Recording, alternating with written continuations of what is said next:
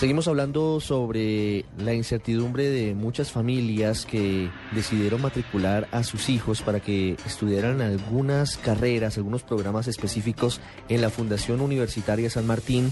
Algunos de ellos han tenido desde septiembre de este año la noticia de que los programas no cuentan con la autorización del gobierno nacional y por eso algunos están eh, en un limbo, no saben qué hacer exactamente porque Incluso nos dicen, nos cuentan que la propia fundación universitaria no les está respondiendo, no les dice si pueden o no pueden matricularse, no saben qué camino tomar y esto no solamente está poniendo en riesgo millones de pesos de la familia, de los ahorros, sino que también está poniendo en riesgo el tiempo que han utilizado estos jóvenes en su educación. Y por eso hemos invitado hoy al radar para hablar de este caso particular de la Fundación Universitaria de San Martín y también un poco de lo que sucede en otros programas a Juan Guillermo Plata. Él es subdirector de Inspección y Vigilancia del eh, Viceministerio de Educación Superior. Por supuesto, tiene toda la información del Ministerio de Educación Nacional. Doctor Plata, muy buenas tardes. Gracias por estar aquí con nosotros en el radar. Ricardo y oyentes de Blue Radio, muy buenas tardes. Gracias por su invitación. Quisiera preguntarle inicialmente y para recordarle un poco a los oyentes qué fue lo que pasó en este caso puntual y particular de la Fundación Universitaria de San Martín. En el transcurso de la presente vigencia se han presentado pues varias situaciones con este tema particular de los programas. En primera instancia, en la Fundación Universitaria San Martín para el mes de septiembre, coincidencialmente con la fecha que usted señala, eh, fue sancionada por parte del Ministerio de Educación Nacional con la cancelación de ocho programas del área de la medicina, precisamente por el no cumplimiento de las eh, condiciones o requisitos de calidad que se establecen, y en este caso concretamente por la norma, y en este caso para el caso de los convenios de docencia-servicio.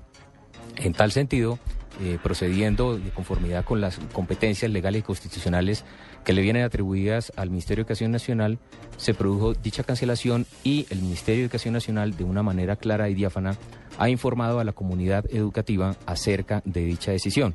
Por tal razón, la señora ministra de Educación, al tomarse la decisión, eh, y estar en firme la misma, ¿sí? el día 17 de septiembre, eh, estableció y se estableció a través también del ABC, de los programas cancelados, el cual fue publicado en la página web del Ministerio y fue informado a través de los diferentes medios de comunicación el que la institución Fundación Universitaria San Martín a partir de esa fecha, 17 de septiembre, y para estos programas específicos, no podía recibir nuevos ni matricular nuevos estudiantes. Una pregunta antes de seguir, ¿cuánto tiempo duró la investigación para llegar a la conclusión seria de cancelar eh, la licencia, la autorización a la Fundación Universitaria San Martín para ocho programas específicos como medicina en Sabaneta, Antioquia, medicina también en Cali, especializaciones en Bogotá, algunas de ellas como anestesiología, cirugía general.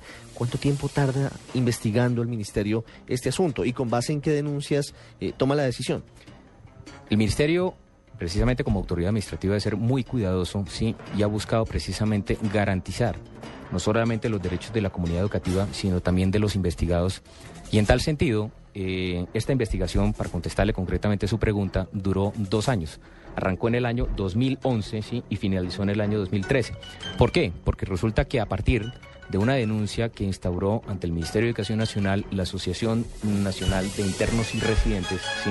a raíz de una serie de inconsistencias que se habían presentado en el Hospital Simón Bolívar, en la ciudad de Bogotá, ¿sí? arrancó esta investigación y se extendió a otros sitios de práctica en los cuales los estudiantes, eh, pues eh, denominado con a través de los convenios de docencia servicio, prestaban esto. Y la asociación se da cuenta, la denunciante, de que algunos profesionales egresados de la fundación no cumplían con los estándares, tenían vacíos o, con base en qué hacen la denuncia. No, no por el no cumplimiento, porque eso es otro, otro aspecto que, que es válido señalar, porque eh, la resolución, inclusive sanción de cancelación de los programas, la señora ministra de Educación Nacional es enfática al decir esto no es una sanción contra los estudiantes de la Fundación Universitaria San Martín, sino es precisamente en cumplimiento de un deber legal del ministerio que verificando las condiciones de calidad pues da lugar ¿sí? a esa cancelación. La Asociación Nacional de Internos y Residentes da cuenta de una serie de, falencias, digamos, en cuanto a lo que tiene o se desarrolla en estos convenios docencia-servicio por la carencia de ciertos requisitos y ciertos elementos eh, con los cuales no contaban los uh, estudiantes ¿sí? de estos programas. Por esa razón, ya el ministerio, ahondando precisamente en lo que se evidencia de primera mano o se manifiesta más bien de primera mano por parte de dicha asociación, ¿sí? Eh, y después, como le he señalado, de una investigación rigurosa, encuentra y determina que efectivamente, ¿sí? no solamente era un requisito vano, sino era la esencia, ¿sí? Es un requisito esencial eh, de, de, dichos convenios de docencia-servicio, la inexistencia como tal de los mismos y por esa razón... Plata. Sí, señor. No, le, le, qué pena interrumpirlo, pero me surgen muchas preguntas. Sí. Usted dice que la sanción no es contra los estudiantes, por supuesto, porque ellos de buena fe pagaron, de buena fe invirtieron su tiempo en, eh, en su carrera universitaria, pero si ellos se formaron con esa carencia grave, ¿qué calidad o qué garantía pueden tener los pacientes de estas personas si se formaron justamente con esos vacíos? En los convenios en docencia-servicio, precisamente al, al, al, haber esa, esa verificación, ¿sí? Y al decir uno, pues que obviamente la, la, garantía que se, que se tiene es cuando las instituciones suscriben precisamente con una institución prestadora del servicio dicho convenio y los mismos son llevados ante la Ministerio de Educación Nacional y a su vez con la Comisión Intersectorial de, en Salud y de allí se desprende, digamos, una serie de requisitos para esa, para esa realización.